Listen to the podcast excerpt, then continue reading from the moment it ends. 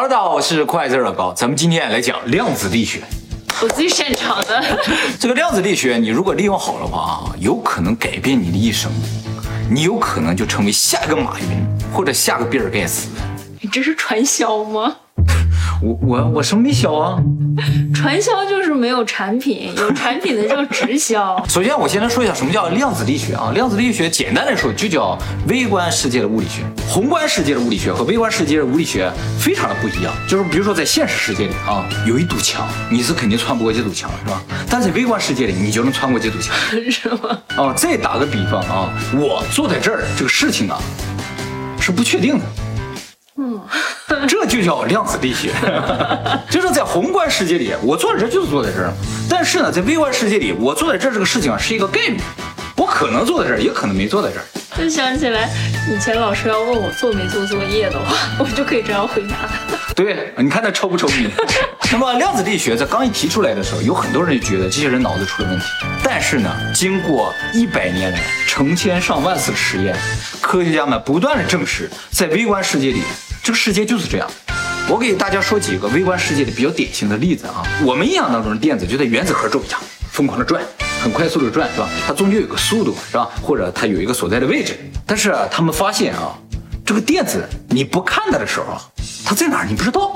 你一看它，它就嘚停在那个位置上；你再不看它，它又不知道去哪。或者好几个人看，每个人看着都不一样，就是它会同时在好多地方。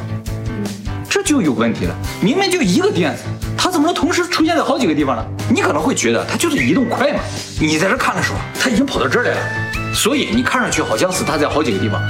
不过呢，科学家已经用非常严密的实验证明了，它就是同时存在在好多的地方。嗯，同时，一个东西，一个东西，电子，一个电子，这是一个非常不可理解的事情，但是它确实是这样。第二个就是我刚才说的穿墙，就是他们啊设立堵墙，这个电子是肯定穿不过去的。嗯，但是啊，他们往上发一个电子，这个电子嗖就过去了。他们管这个现象叫量子穿隧，就是量子自己挖了一个隧道穿过去了。那他能想办法让我穿过这个墙吗？哎，技术说了，为什么在宏观世界人你穿不了墙，在微观世界他就穿过去了？如果你研究明白他怎么穿过去了，你在宏观世界也有可能能穿墙。我觉得有点像硬气功。啊，像硬气功，对啊，硬气功能穿墙吗？哎，他硬气功就是你普通的时候拿砖拍头会疼啊，会流血啊，但是运气之后就不疼也不会流血。不要说那句话了，我最不相信的就是都市传说和阴气那。我看我爸弄呀，是吧？哦，好吧，这阴气功以后我们专门做视频给大家讲讲。还有一个非常牛的现象叫做量子纠缠。就是他们找了两个电子，把这两个电子放在一起，让它成为一对儿，然后再把它分开，分隔相隔很远很远的距离啊！就最初做实验的时候相隔了一百公里啊。嗯。然后用两个设备去监测这两个电子，他们发现一个非常不可思议的现象，就是这个实验室里的电子动一下，另一个实验室的电子也跟着动一下。这个电子眨了下眼，这边电子也眨了下眼，不管相隔多远，它俩都是同时在运作。最近中国做了一个实验。就是这个量子纠缠，一个电子放在地面，一个放在宇宙空间站，相隔五百公里，也证实了这个现象。你动一个，另一个也动，所以科学家就在想，肯定是一个电子往另一个电子发了个信号，告诉他我要动，它才会动嘛，不然它怎么知道要动？但是问题是，五百公里它是同时动的，这是用原子钟测出来，百分之百同时，这就颠覆了爱因斯坦的相对论。爱因斯坦相对论说。这个光速是最快的，你传这个信号就以光速传，它应该有时差，所以现在科学家就说，他俩之间联系的机制完全不知道，但是他俩就能够连接起来，而且这个距离啊，据推测，你管是一光年、一百万光年、三十亿光年都没关系，他俩能够永远保持一致。就说在量子世界里，时间是绝对的，速度不是绝对的，速度是无限大的。我觉得，如果它能传输这么快的话，我们就能和外星人接线上。对，就像我们前两天讲那个三十亿光年之外传来这个信号，有可能它不是三十亿光年之外传来的，而是同时的。大家注意啊，这个不是预言，也不是推测，这是用实验证实的。那么就是这么一个非常不可思议的世界里边发生的事情，那么科学家们就想用科学的语言去解释它，那这个学科就叫量子力学。但是到目前为止，没有一个人真正理解量子力学啊！当然除了你了。我不理解，我只是会用。哎呀，你又说对了。这个冯诺依曼就说过啊，谁要说他理解量子力学，他就不懂量子力学。你要险，你没有中招啊！哦，看来只是会用。看来你有可能理解了啊。这个量子力学啊，大家总结出了一个结论，就是意识决定客观存在。这是唯心主义。啊，对对对对，这就是为什么量子力学一百多年来都不太被物理学家所接受的原因。物理学家，你应该绝大部分都是唯物主义者，他们认为客观存在就是存在。但是量子力学就是感觉他想把神学和科学结合在一起。嗯，所以你如果不接受神学的话，就很难接受它。而且啊，虽然我们现在不理解量子力学，但是我们现实生活中已经大量开始使用量子力学，我们的电脑、手机都是用量子力学做出来的。真的啊。其实像这种咱们不懂，但却得用的事情太多了。你也不知道手机怎么造出来，但你也得用嘛，对不对？是的。懂不懂是物理学家的事啊，会不会用是咱们的事啊。咱们今天就讲怎么用。就是说，有一帮教育学家曾经做过一个实验，他们找了一帮小学生，这帮小学生学习成绩很一般的，然后他就跟这些小学生说：“我们经过测试啊，你们都是天才。”然后回去了之后，这帮小学生还是接受平常的教育啊，突然成绩都开始飞速上涨。这个呢，在心理学上叫做期待效应，就是你给予他更多期待的话。他就会往你期待的方向而发展。我再给你举个例子啊，叫多重人格障碍，就是一个人有好多人格。这多重人格的人有一个问题，就是他不同的人格的人啊，他得的病是不一样的。哎，这个呢，在医学上非常神奇的一个现象。他 A 人格的这个人格，比如说检查上医院检查，哎，得了癌症。嗯。当他变成 B 人格的时候，再去医院检查，癌症就没了。真的假的？真的。